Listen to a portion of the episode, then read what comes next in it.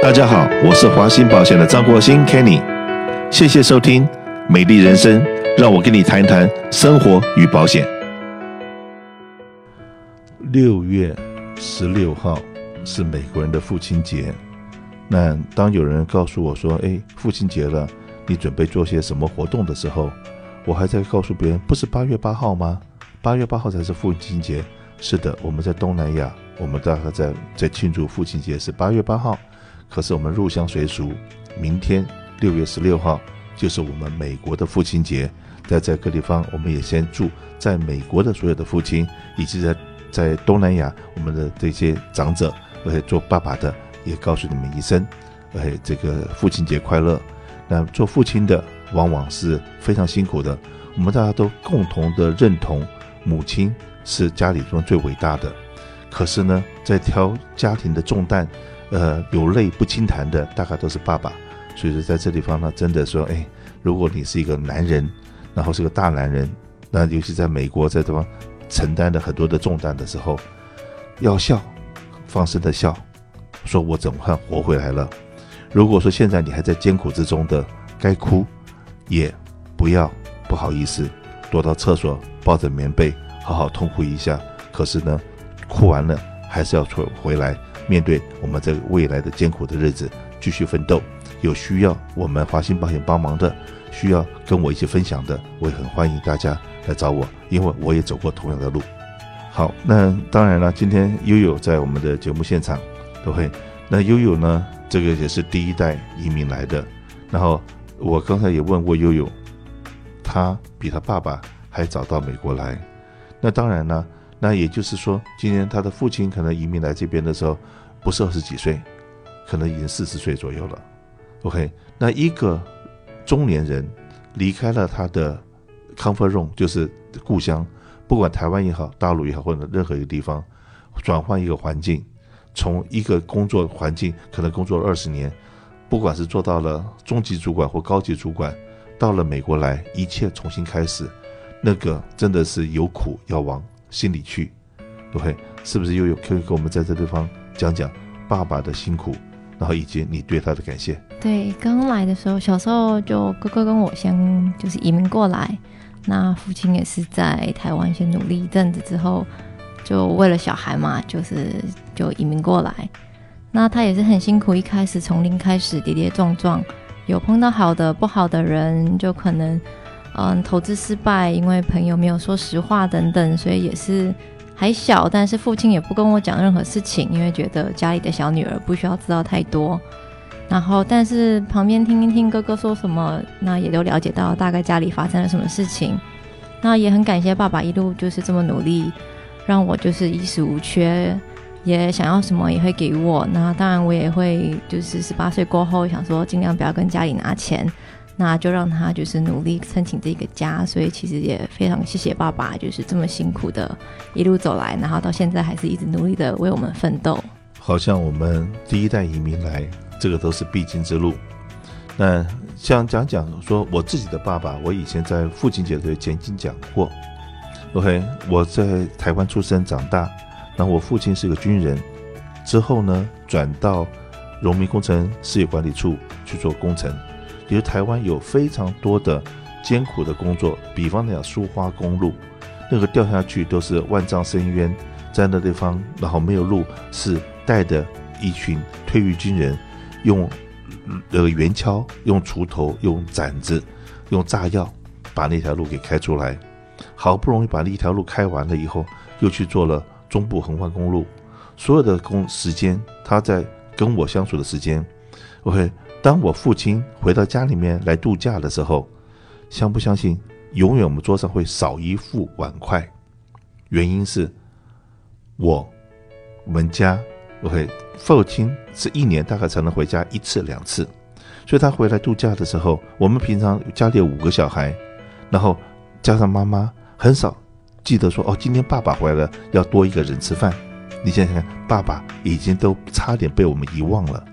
可是爸爸呢，因为他是军人出身，很坚强的，然后想要担起这个家的重担，所以都是在山里面在工作。然后呢，好不容易台湾的建设到了一个程度以后，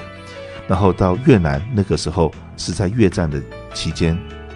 越战的期间，湄公河就是那边的一个河，然后里面要把它的水那个泥巴挖出来，让这个船可以开得进去，这物资才能送得进去。所以说呢，那个时候台湾派了所谓的挖河的，就是俊蝶队去疏通这水道的人，然后我父亲就带着这俊蝶队的人在船上工作。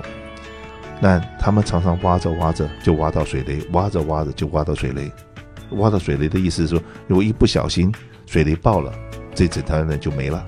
就死了。OK，那可是呢，那个时候美国人会让我们台湾的这个这个工程队去做这个工作，是因为太危险了，没人要做，太苦了，没人要做，所以才轮到我父亲这些人用命去换一些美金。然后寄回台湾，能够让我们所有的小孩能够平稳的长大。然后呢，越南的工作做完了以后，然后再来又要叫他赚钱去哪里？去沙乌地阿拉伯，去沙乌地阿拉伯做什么？开高速公路。想想看，在沙漠里面开高速公路，然后荒无人烟的地方，那这样子去一坐又是几年的时间。所以说，我想我跟我父亲能够相处的时间非常的有限，可是。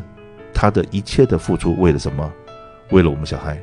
为了这个几个小孩能够顺利的长大，他一肩挑起了这个家庭的重担，那让我们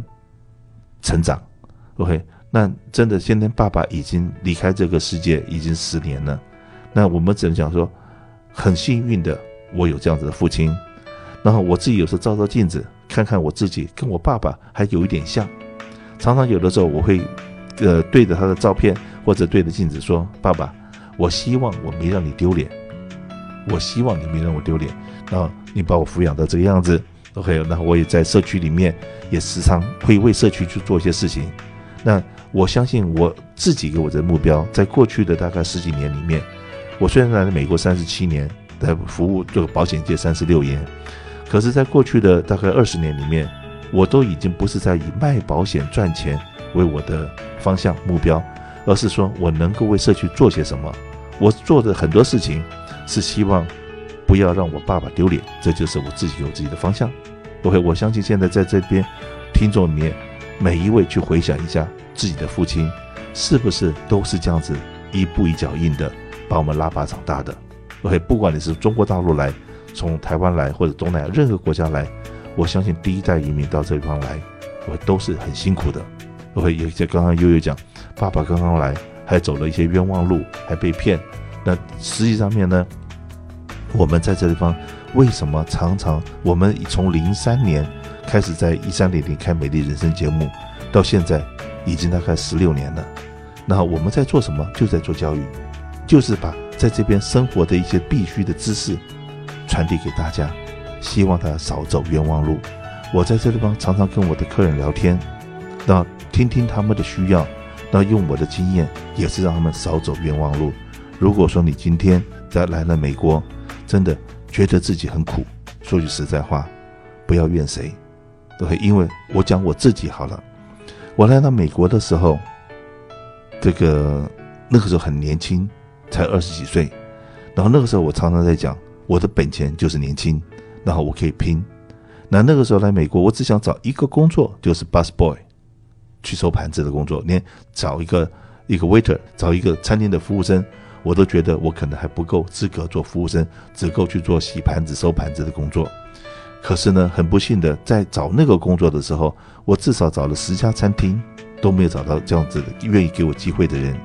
那当然了，在这边我各式各样的零工，你想想看，在八三年的时候，在这边。加油站还有加油工，可以去帮别人擦擦窗子，所有的工作可以试的，我大概都做过。然后当我有机会，在我的师傅罗金华罗先生带着我进了保险业，